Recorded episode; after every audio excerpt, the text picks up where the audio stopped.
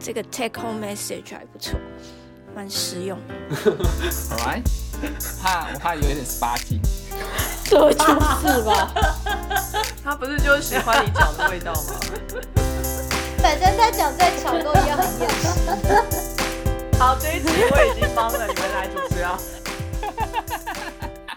等一下，我想问豆豆问题。哎、我们的教授很会问问题啊，好厉害哦！哎，等一下问一个超烂的问题，这不是捧杀我？我我想要问，就像像你们这个组织听起来就是非常复杂，就是很多个单位啦。那就是如果有新人进去啊，你们团体间的动力会不会受到影响？听过一些状况是，哦，本来就是这个 lab 都还不错，但是就收了一个奇怪人进来，然后就是实验室的气氛就变得很怪，就是很麻烦这样处理。所以我觉得你们这听起来合作那么好，应该是有一一种团体动态的系统，还是说有有？如果你们收到话，哎呀，我这个问题，你看小鸡，看我现在问题问的很烂。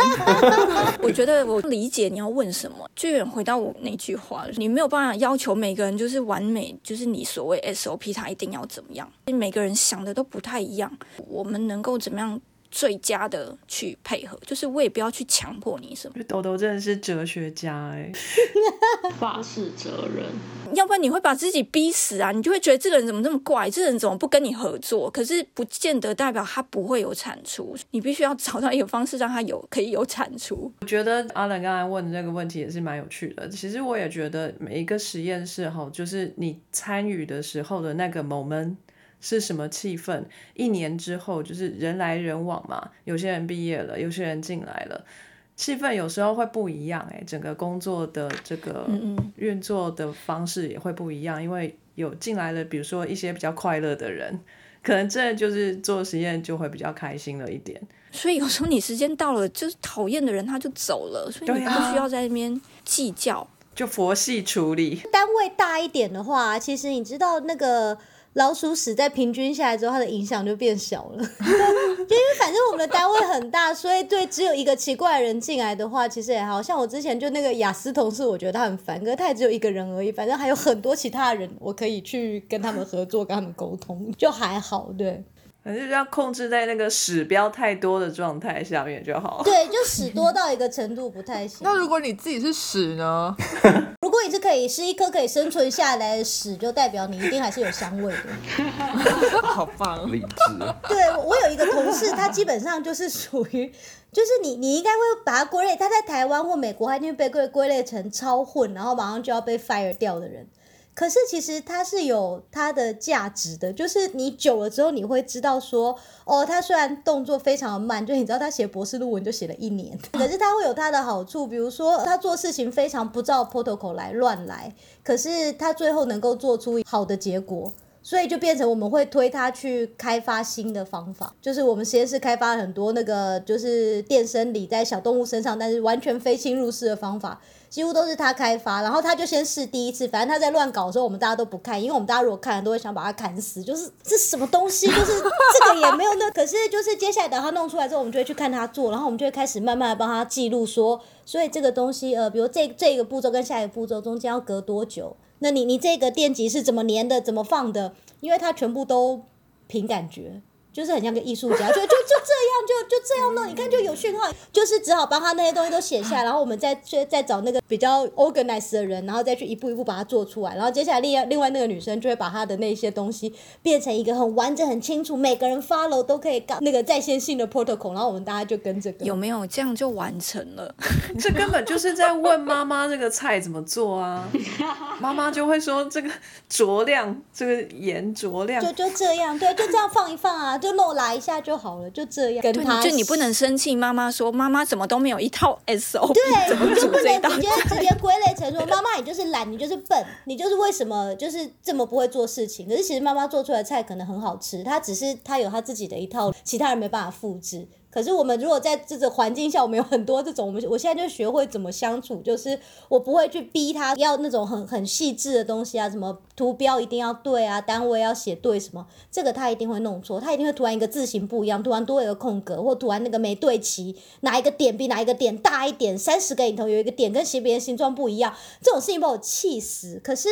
这种事情是因为我比较适合做这种。斤斤计较的事，我就做这个，你就让他去自由发挥，他就可以做出很好的结果。嗯哎、我觉得刚刚听到豆豆跟小杰的总结，我觉得就是对于我最近思考的一些东西，突然有一种茅塞顿开的感觉。哦，我我有开悟了吗？哦，我我先讲一下前情提要好了，呃，这有一点可能是需要变身处理的事情。你现在变身还来得及，我现在开始自己变身。我们来一位新的来宾，他叫做热边，总之呢，因为我现在的实验室还没有，我自己一间的实验室还没有好，所以我是坐在一个大间，然后跟其他的呃研究助理们共用的，所以我就是常常会听到研究助理们就是在抱怨，就是硕班的学生，因为他们可能就是跟着一个大老板，然后他们就是那个硕班学生要。跟着的人，有一天我进到那个实验室的时候啊，我就看到门上面贴了一个“收案请用脑”，然后那个“脑”就是用粗体字写上去。我想说，哇，这个好像有一点呛哦。坐在里面做我自己的事情的时候，就是虽然我会戴着耳机，但是有时候我会就是听到他们抱怨，我就会把那个音乐切掉，然后就专心听他们抱怨。你好奸诈！果然要变身处理。事情就是可能有一个学生，他就是像有点像小鸡刚刚分享的，他就是那种比较粗心大意，然后收完案啊什么。字会写错啊，然后编号就会写错，然后那个研究助理听起来是比较资深的，可能也是循序渐进，就是错太多了，然后每个礼拜可能都会小抱怨小抱怨，然后就就直到有一天，我就觉得那个研究助理就受不了了，然后就去冲去找老师，可是老师他就好像也是两手一摊，就说。嗯，那你就好好教他、然后研究助理又更气炸，我就看那个助理就开始跟其他的实验室的人分享这件事情，然后就比如说会群聚在某一个教室外面呢、然后就是开始说那个学生，我就觉得哎，这事好像越闹越大。我又回想到我硕班的时候，就我有点跟那个。学生很像，就是我是那种粗枝大叶人，所以我也曾经就是让研究助理们气炸。但是我刚刚听了豆豆的分享，我是觉得说，如果生在那种你要训练人的那个角色的话，其实真的是也不用那么 take it personally 吧，就是这样讲。然后小鸡的分享让我觉得说，哎、可能那个人个性就是这样。那你如果硬要去强迫他，好像对实验室的最大利益好像也没有没有什么帮助。那你还不如就是截长补短这样。对，所以有一点回答到我最近的疑问，没有，而且如果他真的不适合，那请合约到了就再见吧。有道理，自然淘汰，那个达尔文生态。没错。不是啊，因为有可能是大家都不开心啊。他人生也不一定是一定要待在这里啊，因为像以前我的老板。诶，这要效益吗？没有，我的某一任老板就是只要来研究室工作的人，他都觉得就是那个人，你很明显就会看到他根本就不适合做研究，他可能喜欢一直读书，他以为来了博士班或硕士班就是一直读书，可是他其实没有任何意愿想要自己去研发新的东西，因为研发新的东西就是去不懂的位置，他喜欢的是他待在懂的位置，他一直读书，然后他觉得他自己懂很多这样，所以他就是不适合念博班的人，然后老师就会一直想尽办法。要他留下来，然后或者是甚至我们还有雇过那种拿过博士，可是摆明了就是不适合做研究的这一块，他还是想尽办法帮他找钱，然后让他留下来。可是要留下来之后，老师当然也是有自己的标准，所以老师就一直逼他，所以变成两个都不快乐。我们老师也不快乐，因为老师帮他找钱找到快累死了，他那个人也不快乐，因为他怎么做都做不到老师的要求，他也觉得他很没用。其他人也不快乐，因为那个人做不出来，他就会开始一直在烦我们，然后我们就要帮他弄，大家都不快乐。我后来就真的崩溃，我就跑去跟老板讲说：“你要知道，外面的世界很宽广，就是我们不是说他没有地方去，你不是说你你自己也知道他他在这里不适合，所以你的心态是你好像以为我们是收容所，他很可怜，我们要帮他，我们要把他留在这里给他钱，可是不是。”他是因为他不适合这个环境，但是他可能适合别的地方，他可以有很好的发展。他只是说他不适合做研究，不是说他不适合活在这个世界上。所以我就说，老师你要让他走，让他走才是放他自由。你硬是把他放在一个他不适合的地方，强迫他给他薪水，我觉得这不是一个帮助他的方法、欸。然后后来那个学长刚走的时候，也觉得他好像就是很失落。可是他后来在业界找到一份很好的工作，而且发展的很好，而且薪水应该是博后大概就是两倍的薪水啊。对啊，那就是因为他后来找到他适合的地方，他就适合在那里嘛。他在那里就不是老鼠屎啊，他在那里他的所有的个性，他的懂很多的个性，很爱读书，然后完全不想创新，就是太符合那个环境了。嗯，他就只要懂得念那些规章，把它 apply 下去，他很会做这个，他只是没办法去创新而已。嗯，所以干嘛要强迫一个不能创新的人去做创新的事，然后再责怪他说你怎么这么笨？嗯嗯，非常有道理。因为我还不知道那个学生是谁，就下次如果就是遇到那个学生的话，我会希望可以就是以一个过去的老鼠屎的身份给他这一番话。对，我觉得你要跟他说，我过去是老鼠屎，我现在是教授。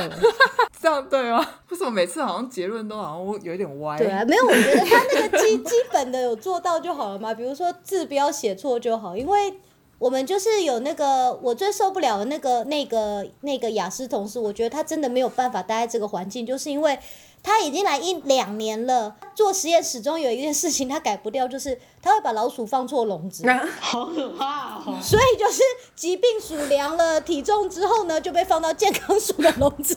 健康鼠最后全部的老鼠都混在一起，而且它混的非常的完美，因为我们最后做出来的结果就是几乎所有东西都是完全完美的一样的高度，就一样的大数值都没有差，所有组都没有差，疾病组、治疗组全部标准 差都非常大。我们派一个助理或学生盯他，因为他是博后哎，然后学生就盯到说他今天好像。比较 OK，下一次应该可以自己来。下一次就一定，我们在下一个礼拜一进去呢，就是所有老鼠全毁。它可以到什么地步？健康鼠的笼子一拿出来，里头有两只瘫痪的老鼠在里头发抖。我想说，太扯了吧？这样 等一下，他的学位到底怎么拿到的？还是他是不同领域啊？你确定他不是敌对实验室派来的？我们觉得他应该是有靠一些关系啦，然后第二个就是 他以前做那个行为，他觉老鼠是我不知道为什么有办法，但是他只做健康鼠，放做龙也不会有关系。有夸张，我相信我分得出来这个瘫痪跟健康的动物。对 啊，那接下来请这个 CS 来 CS 跟我们分享一下。呃，我们现在还是在聊实验室规模吗？还是实验室八卦？规模兼八卦。我大学的时候跟实验第一个实验室，其实就跟 B 边一样，是那种老师刚毕业回来的那种，所以是完全从零开始。然后我也是他收的第一个学生，可是不同的是，嗯，我觉得 V B A 他就是比较在一种，呃，因为是自己本科系的老师，就是那个资源啊，我就是一个很充裕的环境这样。可是我刚好是因为我跟了一个外系的老师，我去找他的时候，其实他们有实验室，然后也所有事情都全部都是从零开始那种草创。可是他怎么 set up 整个实验室，其实我是看不到的，因为就是不同系嘛，所以课啊什么，全部时间其实都是错开的状态。所以等真正可以。简单的操作实验的时候，其实已经超过一年过去了，跟 V B 所能够接收到的那个资源就差很多。对，可是好处就是因为老师刚毕业就来教，就是老师跟学生的年纪就比较不会差那么多，他可能也还在适应，就是从一个博班生变成老师的状态，所以就比较像是学长姐对学弟妹那种呃比较融洽的互动这样。这是我还蛮，我觉得当时我还蛮快乐的，就是我我在跟实验，可是我的老师比较像是学长，就是他会亲自带我们几个学生，就是第一批进来的学生这样做实验，然后所有事情全部都亲力亲为这样去做，这样就还不错。可是我觉得这后来又变成有一点限制或者说缺点吧，就是。因为老师同时也跟学生相处的时间还蛮多，就是像我们暑假整个都很密集在做实验。就比如说中午休息的时候吃饭，老师就顺便 call 他老婆来一起吃，所以就等于说很像家人一样，就是我们也认识师母，然后师母也很熟悉我们这几个学生，这样，就变成如果他们有什么状况的时候，我们也都知道。就会有点尴尬，就是我觉得好像就是人跟人之间的那种界限，就呃，因为本来应该是师生，可是可是因为年纪的关系，还有整个互动的关系，又变得比较像是学长姐学弟妹，可是就不是这个状态。他毕竟还是老师，我们还是叫他老师，然后叫他老婆叫师母。所以当他们有状况的时候，我们知道，可是我们好像也不太晓得要怎么反应，这样，气氛就冷在那边，然后不太想要。待在那个环境底下，但是又不能走，这样，真的超尴尬哎。当实验室规模很小的时候，而且就是 PI 跟学生之间的那种互动，呃，跟距离很近的时候，我觉得还是会衍生出一些些状况，是可能可以增加一点人生经历，但是跟学知识无关的东西。不过我是觉得老师可能要增加一点经历吧，因为年纪到了一个程度之后，也知道差不多快要在别人面前吵架的时候，你就会赶快收起来，继续装笑脸，然后留回家里吵。对，然后后来又是我我待比较久，所以就又知道更多，哦就觉得我好想走、哦。你就是那种老板最后要杀人灭口的，因为你知道太多了。哦，然后我德国待的博士班的话，这个部分就跟斗罗刚刚讲的欧洲或者说我德国我自己的经验，我会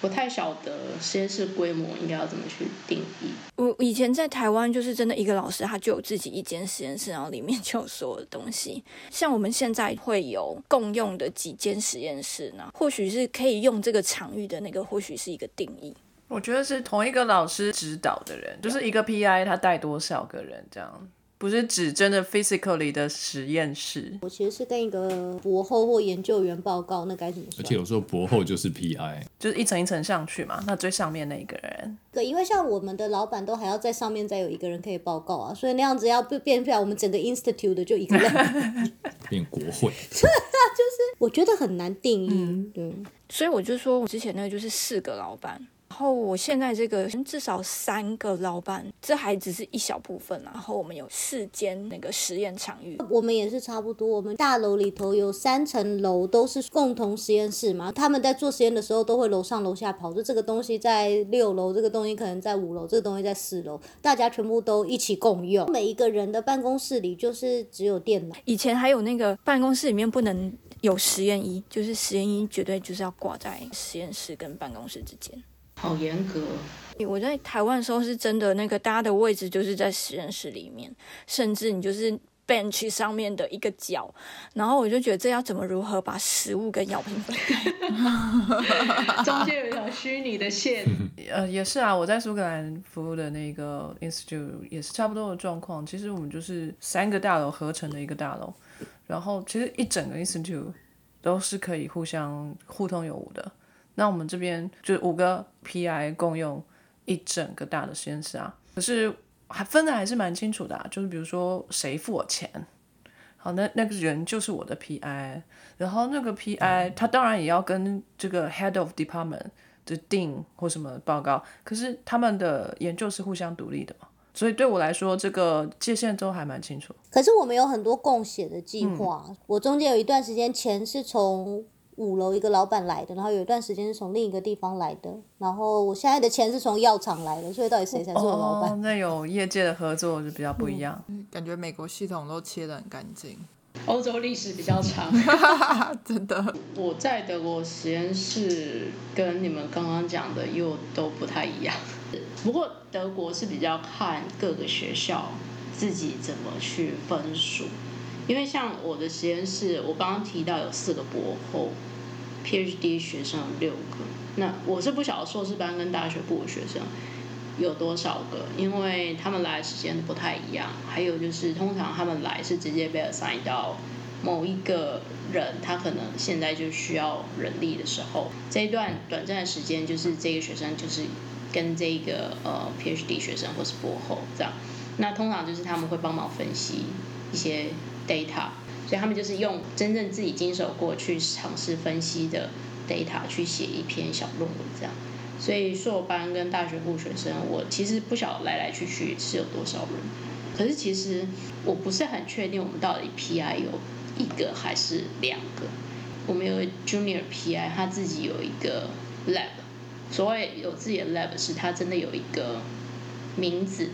像 Institute of Experimental Psychology 这种很正式的名字。写 paper 的时候，单位是挂这个。我们还是有一个大 PI，他是 professor。Junior PI 他只是嗯讲师的程度，他还没有升等到 professor，所以他上面还需要有一个 professor 是正教授的职那个职位。那这个 professor 他自己的 lab 也有一个名称，叫做 Center for Behavioral Neuroscience，就是这个名称也是很正式到可以我们写 paper 的时候放到 paper 上面的那种名称。所以我们实验室算是一个大实验室，也可以说是两个实验室，或者说一个大实验室下面有一个小实验室这样。如果以人数来说，我可能会觉得我们实验室规模不算大，可是如果以空间跟设备来说，我会觉得我们实验室规模还蛮大的，因为我们整个空间几乎就是台湾很多研究所一整个所的占地。然后包括我们的仪器，比如像切片机，以前我在台湾的时候，我都必须要去供仪借机，可是我们实验室自己就有切片机。然后像 HPLC 仪器，以前我在台湾也是必须要去供仪才有办法借用。可是我们实验室有一整间 HPLC，不止一套，是我们可以多到这一组 HPLC 专门测这个 neurotransmitter 这样，硬体设备其实是很充裕的状态。在这种情况下，我就不太晓得我们实验室的规模到底算大还是小。可是我们算是蛮独立的，比较没有像小鸡刚刚提到，有一些计划是共同执行、共同写的。我们的人流动也没有到这么大，大家都有固定在做实验的地方，这样不需要真的去共用到什么仪器。我觉得应该是很有钱的实验室。我觉得德国来说，如果可以升到正教授，的确他的经费是还蛮充裕的，因为包括他可以申请台湾有国科会，然后德国也有给研究经费的那些单位，还有包括我们学校每一年也会给一些人事经常编列的费用，但我们学校的制度就会比较是。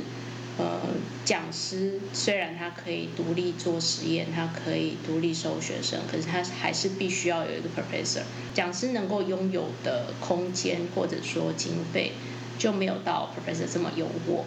professor 是学校还是还会给他很多的空间还有经费，然后他自己申请的又是定计这样。Young PI、Junior PI 还没有到 professor 那个 level 的人，他其实空间跟学校给的经费就会少。比较多是要自己去写计划、找经费，所以在这种情况底下，变成如果这个呃 junior PI 他可以 under 在某一个 professor 底下的话，几乎就拥有 professor 的空间资源嘛，就办公室啊，让学生可以坐的地方，然后做实验的地方等等这样。就会有差。我突然感受到婚外情的那 啊，哪里？马上想说老 professor，然后接下来就有年轻 beautiful 的 lonely 的 young PI 去投靠他。哦。然后从此事业跟人生都一帆风顺。哎，可是我觉得欧洲地区，或者说我听到的还蛮多是这个样子，就是不是师生恋，可是 professor 跟他下面的带过的人就结婚了，因为可能也就。工作都一直在这边，然后时间太久，然后最后也就其实生活上面好像就太知道彼此的那种习惯啊什么的，这样最后就干脆在一起了，这样。哦，我在这边听到的很多都是婚外情，大家可以去听办公室恋情。婚外情比较可以拿到比较多经费嘛，就是经费来源比较多，对，OK 啊。对啊，而且因为你如果要等到 professor 那么那么老了，然后已经有这么多的权利了，然后他才开始求偶，就是他可能有点晚。所以通常到这个年纪的时候，他都已经有老婆了。但是你知道，婚外情很适合。小鸡又在尬拍给那多少？快点，政治不正确的部分 c h i l Lab 要不要来指正一下？我觉得小鸡讲的很合理，是不是？他能开始脱离在美国的政治正确了。我现在讲的是中文。好，那换换我好了。好，那我我待过的实验室规模，就是如果照那个人头或者是。P.I. 同治的人数分的话，我觉得都算是 中小型的。对，因为我硕班的时候，就是我老板他没有博士生，然后就只有我跟呃两三个硕士生。然后博班的时候，就是呃我是我博班老板的第一个博士生，然后他下面就是硕士生，我们领域硕士生是是 entry level，所以是流动的，就是每年都会有加几个进来，每年都加几个进来。可是他们就不是那种及时的。站立，因为他们两年就会走了。但是我老板有 staff，就是他有一个铁三角，他有两个左右手，所以他那个 他跟他那两个左右手是从他们在硕班时期就培养起来。所以当我加入那个实验室的时候，那个左右手已经就是待了四五年这样子，所以就就有一点像是中型的实验室吧。然后跟刚刚大家分享的状况有点像，就是其实是这两个左右手在带我。做那种很基本功的事情，什么收案啊、去社区啊，都是他们带我怎么用的。对，怎么用的？我有外国人 buff，就是因为我就是 是外国人，所以他们可能对我也是蛮宽容的。那我也是发生过这我说的老鼠屎阶段是我硕班的时候，因为我那时候的硕班学姐她就是一个比较一板一眼的人，然后我就是会做那种，比如说我们去借实验室啊，然后我看，哎，我这个实验室我下午没有要用了，所以我就把钥匙交给我另外一个同学说，哎，我这下午时间没有要用，换你这件事情。是不可以的，做了这件事情，然后惹那个学姐非常生气。但是我觉得她是比较小心眼的人啊。现在我有发声的权利，可以大讲他坏话。又要 mute 掉了，这边不用，马上政治不正确，就是要被听到。对我等下就艾特他，没有啊，我后来就是毕业后就删掉他脸书了，再也就是不跟他联络。总之呢，因为我的白目这件事情，然后他就是很多事情都。特别的为难我，就是有一点变成说一样的事情，可能就我就会变得更不行。有一次威胁我就说：“哎，你这样我要我们要听你劝哦。”可是他管理的那个实验室也不是他的啊，是老板的。身为老鼠屎的时候，我就是会被那种学姐们群聚讨论的那个学生，所以我就 是看那个可怜的同学。我就不禁，真的快去拥抱。可是就只是不还钥匙，把它给别人，这件事到底有什么大问题啊？完了，我是老鼠屎吗？你一直是你没发现而已。而且我是理直气壮的老鼠屎。我觉得小鸡是人好，因为我现在是是我讲话人，所以你比较同理我。但是因为就是你换位思考，在学姐身为管理者的角度的话，可能就是如果我这样乱把钥匙给给别人，然后最后那个仪器坏了，那还要找谁？可能会有管理上问题。但我也是觉得他。可以不用，就是 对我那么坏啊？对，好，anyways，对啊，而且有有资格用仪器的人，不都也都是训训练过吗？你又不是给路边一个路人或给你试对啊，所以呃，硕班大概是这样的状况，然后博班的那些学姐们，因为我有外国人 buff，对我犯错的容忍度就比较高，然后他们同时也是美国人比较 chill 的那一种，大麻抽很多。哦，他们没有抽大麻，中中西部没有，就反正健康快乐中西部。我们西部很有 对。我就是看目睹了我博班老板从一个中型的实验室，然后到长大比较大。因为我博班毕业的时候，他又在那个时候就写了很多个成功的 grant，所以他招的人越来越多，就是他的 staff 越来越多，然后他就变得很讨厌收硕班学生，因为他宁愿收 staff，然后他就是 train。呃，训练了一两年，然后就可以一直用，一直用。可是说完学校，你训练一年啊，他明年过了就要走了。然后呃，我博后的实验室，我就是博后老板的第一个博后，所以就只有我跟他而已。待的学校它是一个比较小型的研究型学校，所以它呃研究风气又比较稀一点。我博后老板的呃找人力的方式，除了他就是只能请我一个 staff 之外，他其他的研究常是找那个学生当 volunteer。哎，可是他有他有给他们钱啦，对，就是还是有给他们食宿的钱。嗯然后空间上的话，就都蛮独立的。我做的实验类型是跑社区嘛，所以其实我们不会待在学校的实验室空间太久，我们就是跑到别人家里，然后那个实验室就是放一些器材这样子。对，然后我当初在想，就是这个题目我到底要讲什么的时候，其实我就是可以从两个层面讲，一个是如果。你是要找实验室的人，那你你要选择什么规模？可是的确，像大家这样讨论下来，我觉得好像没有什么标准答案。只是我我觉得可以提醒，就是如果是要找新实验室的那个人的话，我自己的经验是，你一定要真的就是很很知道你。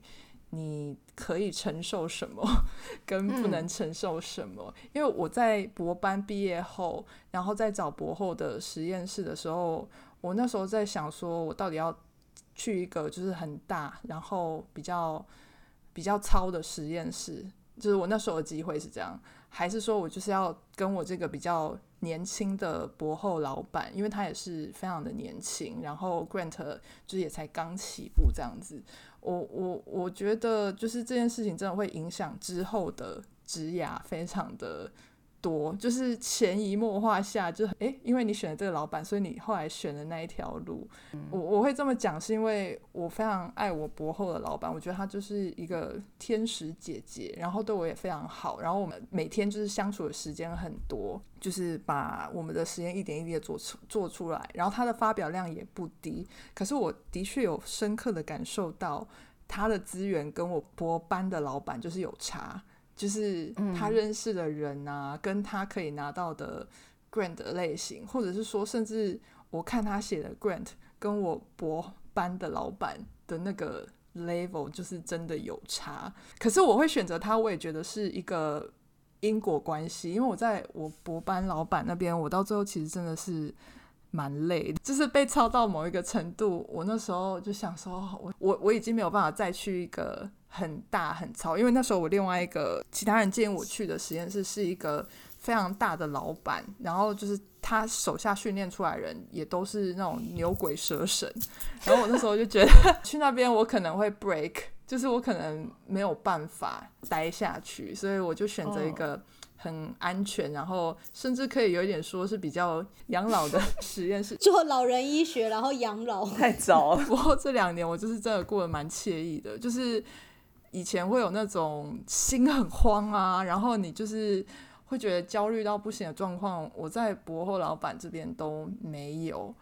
对，然后但的确我的发表量就真的比较少一点，然后我可以做的研究就比较少一点。可是我就是选择一个啊，我知道这边我可以 manage 的地方。我因为我博班的训练，所以我博后的老板就觉得，哎，你好像懂蛮多东西的。因为我在那个前一个实验室就是已经被训练过了，然后反而也可以帮他建立一些体制这样。所以我觉得这这件事没有好或不好，只是。呃，就是你的选择是什么这样子？嗯，对，嗯，然后然后第二个层面是我现在就是也是在一个身份转换，然后很 chaotic 的 过程中。然后最近呢，我博班老板他们的铁三角，就是他跟他的左右手的其中一只手就是闹翻了。哇！你要去当义肢啊？我没办法啦，我现在在台湾。对对，所以我我就是看到这个情形，我会觉得，哦，那他们可能是要大风吹咯，就是实验室的那种 dynamic，跟他们原本那种合作的非常好的那种模式，可能因为这件事情，那我我我不知道我博班的老板之后要怎么办，知道这个程度，因为他们真的是合作的非常好，就是到。你 你少了一个人，我都不知道你们 接下来要怎么运作的那种感觉，对，所以就是回到就是呃我说的第二个层面问题。当然我现在阶段是 junior faculty 嘛，所以我当然是只能从很小很小的实验室做起来。有学生愿意跟我就差不多了，更何况我现在还没有钱。但是我我看我老板那个状况，我是觉得他有点像是那种公司扩张太快，可能人事弄不好，然后失败的状态。如果是我自己有幸可以就是拿到比较多 grant 的话，那我就是找到好的人，希望就尽量把他留在身边吧，然后就好好的、好好的把他们留下来。因为我有跟那些学姐们联络啊，听起来很像是我老板后来实在是太多个 grant 了，然后就变成他的那个。分工有一点不均，某一只手的学姐她就是能力非常强，所以我老板就会一直把东西丢给她做，丢给她做，然后可能就没有意识到说，就是给她的东西太多了，而且那时候学姐这几年她又生了一个小孩，所以就是那个学姐愿意投入在呃研究上的那种心力，就是可能又。减低了，然后变成我我的博班老板就会觉得说，哎，你怎么事情都没有做到？可是就是我学姐的角色就变了，人妻，对对对，没有把这些东西平衡好，然后就变成这样的状态。但是这件事情我现在也是还毫无经验，可能就是还要跟大家多多讨论，就是以后可能遇到各种难题之类的。对。啊，多听一下大家的经验，可以参考参考，回去再跟豆豆一样，就是哲学性的思考一下，然后你会知道，Let it go，Go with the flow，干嘛逼死自己嘞？我后来就是真的在我们讨论中中，我真的觉得那个就是我的结论诶。任何事情发生，就是都是一个必然的过程，不要太 serious，要 chill 一点，对，chill。你没办法去控制什么事情会发生，但是你有办法去控制你要对这个事情有什么反应。之前有个有个很好的名言，他说：“Freedom is what you do to what have been done to you。”你自己可以决定让你自己自由，就是事情发生了什么都是都是外在的事情啊，是你自己选择你要对这件事情很在意，或你会想说我一定要做到什么程度才叫做 OK 或什么，那都是自己的执着啊。你就废成跟一团水母一样，其实人生也是很快活的。海边没有来你就侮辱他，干嘛这样？没有，是因为海边上次不是放了一大团那个水母摊在地板上的画面，那个太深植我心了。我现在想到摊成一团的东西，就想到水母。谢谢冷边。好，那杰克是什么样的状态呢？图边，妈一开始就傻笑是什么的？一开口就傻笑，我觉得让我觉得杰克很刺激。我其实待过了，应该算是有六个实验室吧。就是从高中进了第一个实验室，那个是在大学里面。高中非常年轻有为耶，就是国科会有一个方案，就是鼓励高中生能够到大学里面的实验室去实习啊。后面大学的时候有短暂的进入另外一个实验室，那是待了几个月而已吧。然后硕士，然后再来还有一个实验室是在我替代役的时候，呃，一个政府单位的实验室里面，那待了几个月，将近一年的时间。出了国，到德国念博士，到了一个很大很大的实验室，呃，然后最后是到了捷克做博后，开始了一个算是自己的实验室，规模就很小。待的最开心的实验室是在替代役那个，觉得这蛮特别的。我在那边找到一件事情，就是我做起来很快乐，然后是大家觉得也很快乐，就是好像是把所有的人都放在对的位置上面。其实啊、那个政府单位的实验室也不大，它里面有两个研究员，就是一个是正研究员，然后另外一个是助理研究员。那我觉得他们对替代一男的心胸就很开阔，反正他们可能就预想说，你来这个地方就是来服务的嘛，那他们会交办你呃一些杂事要处理，但在那个单位的主管那时候就觉得我们这些替代一男好像大家都有硕士的学位，所以想说看看能不能用我们的所学的专长，然后跟他们整个单位的实验啊或是研究能够符合，能够 match 上去。那所以我就被安排到了某一间实验室，那里面就是我刚刚说有两个研究员。那这两个研究员也就是持开放态度，就是说啊，你想要做什么都可以，只要跟我们实验室有关的，那就都可以。那所以他们知道我是做土壤生物的，他们就问我说：“哎，关于生物多样性你怎么看？”然后我们现在实验室有这个方法跟那个方法，那我就觉得，那我或许可以之前读了一些东西，我把这些东西用在现在的这个实验室上面。那我试试看，我跟他们说这是一个我觉得比较新的方法，那我想试试看。那他们觉得，哎，反正是替代一难嘛，他们也不用额外付钱，然后好像又有新的东西，所以他们就给我了这个空间，让我开始做一个新的东西，算是一个自己的研究的议题。然后他们也能够提供我一些基本的所需要的耗材啊那些。然后很有趣的是，在他们实验室里面有其他的研究助理，又分好多不同的任务。那有些就是专门做呃，比如说是去养细菌的、啊，那有些可能是专门做一些呃物理操作啊。有我找到一个做研究的节奏，就是我负责想要做什么东西，然后我负责分析 data。那但是那个 data 的产出是由另外一位助理他所完成的。那这个样本的取得又是由第三位助理所完成，所以我就觉得让我感受到一个机器在正常运作的感觉。就是好像每个零件都都其他的功用，所以好像我们三个人的一个小团队就运作的很顺。就是负责呃准备材料的那个助理，工他对他很快就把那个呃材料准备好了，然后再来呃负责生 data 的，就是做 PCR DNA extraction 的那个助理，他就很快很迅速，他做的比我还要快，他就把这个 DNA 的序列给弄出来，然后我拿到序列之后，我就可以开始分析。然后就后面得到后面一些生物多样性的 data，然后去进行一些生态方面的统计。可是这是我回想起来，这是我待过六个实验室里面啊，除了我现在所在这个身份以外，最小的一个实验室。所以我现在就在想，那我如果我既然在杰克这里有一个很小自己刚开始的一个起步的实验室，虽然人不多啊，我就在想说，该如何把合适的人放在他们合适的位置。我想要问，你觉得合适人放在那个合适的位置是你会预计他的那个训练的时间或者是程度把它摆上去吗？因为像博后有一点像是啊，我知道你有这个能力，我直接 assign 你就是做这件事情，我知道你会做得很好。可是如果是硕班学生或者是博班学生，你会就是刻意让他去做他不熟悉的事情，然后训练他。他是一个学生，那他就要好好的学习。那他可能会为了学习去做他所不擅长或者是不喜欢的事情，但是那是他必须经过的过程。那如果是助理的话，他可能不用管他为什么要做这个，但是他必须要把他被老板交派的任务给顺利的完成。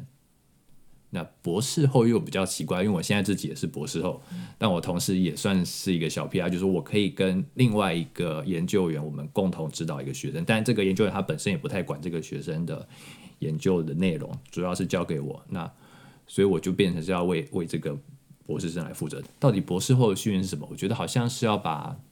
这个人训练成为一个可以自己独立完成所有事情的人。就是一个 PI 的准备嘛。对，就是一个 PI 的准备。我觉得博士后好像在学管理，嗯，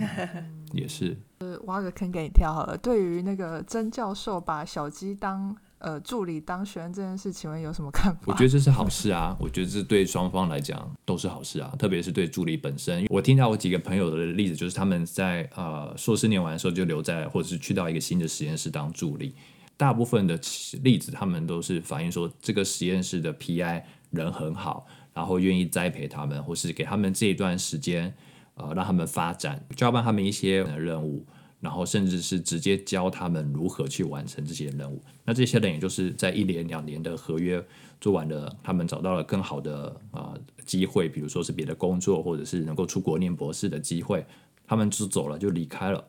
我觉得这很幸运。但是对于 PI 本身，我就不太确定的。我到德国，这个德国的实验室就很大很大的实验室，总共有五六十个人吧。那里面有两个教授，呃，十个博士后，四个技术员。最主要那个 PI 那个实验室的主持人，他的办公室的门随时都是敞开的，你随时想要找他讨论，你就直接去就好。然后他当下如果在忙别的东西，他就会跟你说：“我现在在忙，那我们约另外一个时间。”那很快就可以在基本上就在同一个礼拜，你就可以约到其他时间。所以好像也不是实验室规模很大，你就没办法跟那个大老板聊到天。那真的是看这个大老板他怎么样经营管理他自己的这个实验室。也生态比规模还要重要。对，实验室生态很重要。然后因为我们是做生态的嘛，所以我我不晓得这跟做生物医学会不会不太一样，因为。像我们的实验有时候是大啊，有一大部分是要出野外，有时候那种野外采样就是出去好几天，出去山上，然后住在工作站里面，比较有点像那种夏令营度假的感觉。这么浪漫，但其实很辛苦。野外工作那个是很很出劳力的，就大家就会有几天的时间，然后很很紧密的相处在一起，所以那个氛围就大部分我听到的氛围都蛮好的，会有革命情感。嗯，谢谢土编的分享。好，那 谢谢大家待了这么久啊！最后我们有一些精彩的故事要分享一下。那个 哦，变身处理的要来了。刚才我们分享的都是我们个人自己经历过的，对不对？那当然呢，更多的资讯是听说的，或者是哎隔壁的隔壁实验室之类的。我曾经看过一个很大的实验室，就像图编说的，就是。我不知道有没有到五六十人呢？可是三四十人是肯定跑不掉。这个实验室是在美国，呃，我不知道美国是不是很容易有就是这样子规模的实验室。我听过两个，一个是就是我在台湾的指导教授，他在美国求学嘛，在那边念博博士，然后也留下来做博后，都在同一个实验室，然后这个实验室规模也是这么大。这么大的实验室，PI 是怎么管理的呢？他就是让狗咬狗，你知道吗？就是今天有一个题目，他就丢出来，然后就会五个博士后就会去抢，就是都做一样的东西，然后谁先做出来，那 credit 就是他的。这种狗咬狗的那个 strategy，干嘛要这样啊？这样不是浪费实验室资源吗？他没差，啊他钱很多啊，但重点就是说我要早一点发表最新的突破。那就是用这种方法让你去竞争，这样子。我觉得他让实验室互相对对对，这实验室不知道为什么就还能运作。我想说，哎，怎么还没有爆炸？就大家里面可能各种报复来报复去，因为各种小手段都在那。可以换抗体，可以把抗体混合起来。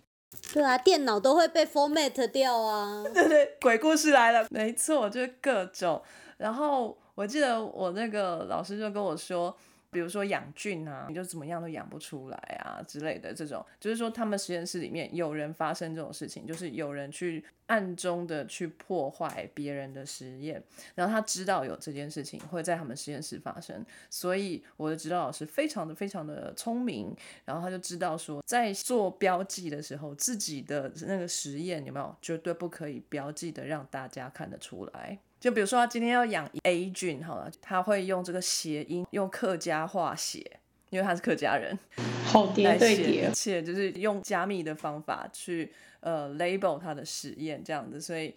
他的实验是大部分时间是安全的，这样。那可是大家以后就会看到看不懂的实验，就知道是他的，就破坏那个啊、可能大家都有各自的密码，所以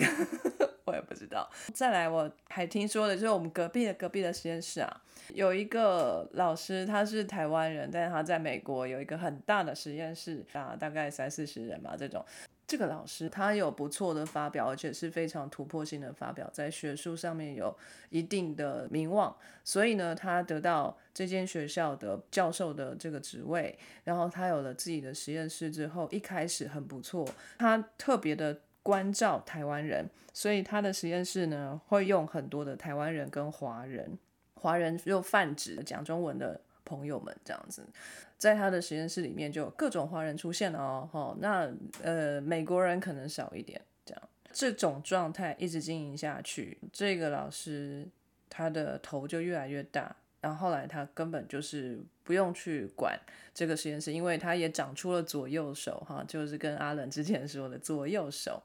那这位老师他是男生，然后他的左右手都是女生，然后这位大头呢，他已经结婚了，那他跟左右手里面的其中一只手不错，户外情，哎户外情又来了。然后那另外一只手当然就不会放过啦，对不对？这这两个女人之间的战争这样子在实验室里面上演，非常的可怕。这样，那嗯，这个实验室刚刚不是说了充满了华人吗？那后来呢，这些华人就渐渐的演化，有没有哦？能够留下来的哦，到了后期就大部分都是中国人。应该说，几乎全部都是中国人，而且清一色都是男生，而且是医生。因为在中国，可能就是如果你是医生的话，你必须要有一些就是这种学术的发表，你才能够升等，就是升到比如说住院医生，或者是比比较比较高的这个职位。可是在中国要当医生，可能真的是压力很大，哪有时间做什么研究？所以他们可能就想办法写个计划书，然后出国来，就花一年的时间有一个简单的发表，然后他们再回到中国去，就可以过着顺风顺水的日子。所以呢，非常多的医生呢，抱着钱来到这个实验室来求这个老师给他们一点发表机会。然后这个老师呢，他就非常的厉害，在他这个学术的生涯里面发展出了最厉害的一件事情，就是他有一个写计划的 SOP。那他手下呢有无数多的博后，全部都按照那个 SOP 写计划，我要放多少个最 hot 的 keyword 在这一个 grant 的申请里面，然后这个 structure 必须是怎么样，我的 M one M two 应该要怎么样 shooting，这些呢都是 framework 都写好的，所以每一个 postdoc 就是每天不停的写计划申请钱，这就是这个实验室的经费来源，一个一个制造呃研究经费的工厂这样子。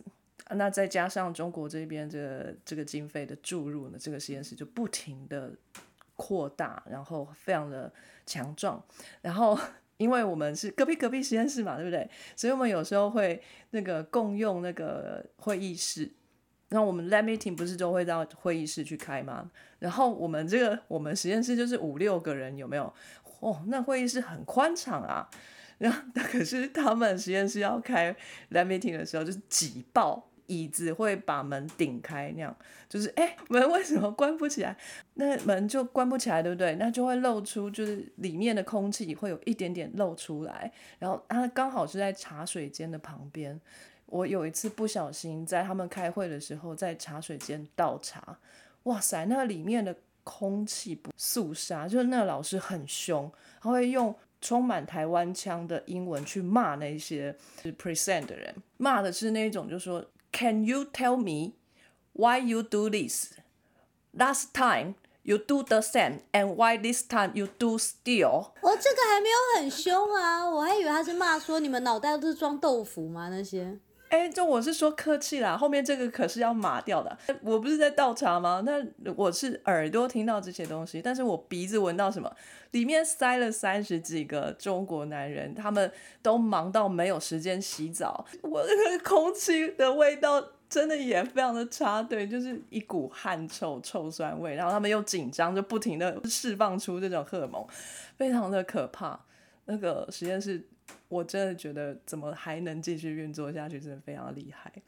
对啊，就是越越大的越有名的学校越多这个吧。以前我那个硕班老板跟我说，MIT 也是各式各样的抹黑啊、小老婆啊、黑韩啊什么的。然后他说，反正因为他们就是那种大家是国际学生，或者是这种就算是在那边做的很好，你也知道最后那种最大的头不是你，所以这些事情不会发生在你身上。可是你会看得很爽，然后你要选对边，你要你要知道你现在。跟的人正在受哪一些攻击或什么的，是该不该跟他站在同一边？真的是要选对边哎。那接下来呢，还有各种鬼故事，这一集又要变鬼故事来结尾了吼。有一位听众提供的啦，他曾经待过一个实验室，规模是蛮大的，蛮有趣的是是这个学生不是很多，就是硕士班的几位学生而已，然后。但是呢，产生 data 的人很多，就是研究员很多，比如说博士后啊，或者是助理呀，或者是呃秘书啊等等的这一些人倒是蛮多的，还有攻读生之类的。我觉得蛮有趣的是，他说这个秘书竟然有两位，我老板有四个秘书哎。Oh my god！哦，好，真是我这个见识太浅薄了。哎，总之呢，这个实验室老板是非常认真的。虽然实验室规模这么大，还是每个月会跟老板的就是 meeting 一次。然后每个星期呢，其实是要面对大助理，要去跟大助理 meeting。不是博后哦，是跟大助理 meeting，我觉得蛮妙。他们的老板常常的不在，不是会议就是出国等等的，但是每个礼拜都还是会用信件跟学生往来。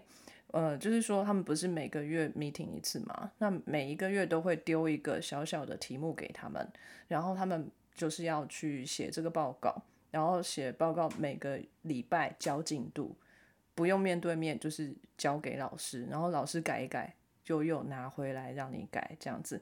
然后这中间可能就是大助理在做指导，大概是这样子的运作方式。这些报告因为是硕士班学生嘛，所以可能还是用中文来撰写。然后老师呢，竟然还会嫌这个硕士班的中文太差，看不懂，然后要。这个硕士班学生每个月再交一篇中文写作 练习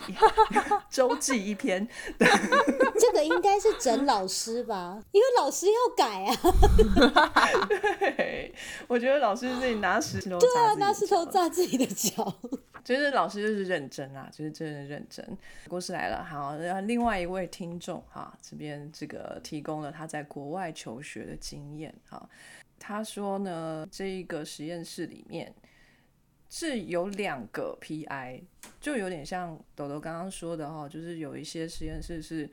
呃 PI 们呢互相合作，所以其实也很难分彼此这样子。所以这个实验室里面有两个 PI，那有三个 PhD 学生，然后还有一些呢是国际就交换或者访问的 PhD 学生这样子，然后还有一些 technician 这样。这两位 PI 的合作方式非常之妙，他们都是同一个实验室一起出来的，有点像同个实验室的同门师兄弟，哈，显然是做同一个领域的。可是其中一个人非常擅长产生 data。另外一个人非常的擅长分析 data，所以他们就合作无间的成立了这个实验室，然后也就这样子运作，学生也是一起带，感觉就是一个双胞胎这样子。我不知道他们为什么不要在一起结婚好了，可能没有办法上床吧，就是其他地方都很合这样子。那 可是这两位 PI 所之前一起共同学习的那个实验室，他们共同的指导老师。是在实验室里面，不知道为什么压力太大，还干嘛的，举枪自尽，这么夸张？这个怎么突然间他们就失去了指导老师？那这两个人呢，就从此呢就必须要接下这个老师的学术上的重担，所以他们两个从此产生的这样子的一个同袍情谊或者是默契，然后从此之后就一起工作，这样子，就是他们为什么会一起开 lab 的原因。哇我硕班的时候在台湾就有一个教授，就是在那车子里面，然后排废气自杀。对，那时候硕班哦，我想说傻眼。然后去美国，可能就是时不时都听说，就是也大家压力都很大，cos 的压力超大。对啊，你压力有什么大？你叫个屁！他是不是肚子饿？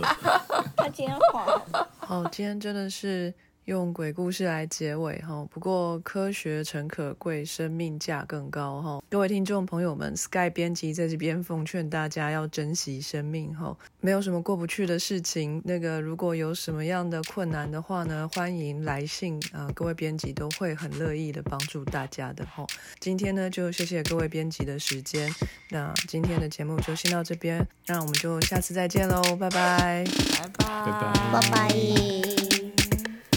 非常感谢各位听众的收听和支持，特别要感谢各位赏杯咖啡的朋友，在 First Story 上的 Costy Lover、Jin 以及匿名赞助者 Patreon 上的 Yi Chen Wu Newton、Catherine、Evan Wang、Eddie Hu、Yi Chen Wu、Elliot Barrett、Adam Joe、Ernest、Nikki Hu 以及 Howard Su。Sky in the World 在各大 Podcast 平台都能收听得到，Anchor、SoundOn、Spotify、Apple Podcasts、KKBox 都能搜寻得到 Sky in the World 的节目。另外，Sky in the World 也会在脸书页面以及 Instagram 上分享科学家的八卦、科学新知，还有编辑们的日常给大家。有任何问题以及意见，都可以在各大平台上留言，让我们知道，我们将竭尽全力为您寻找答案。欢迎追踪分享 Sky in the World，让更多人知道有趣的科学哦。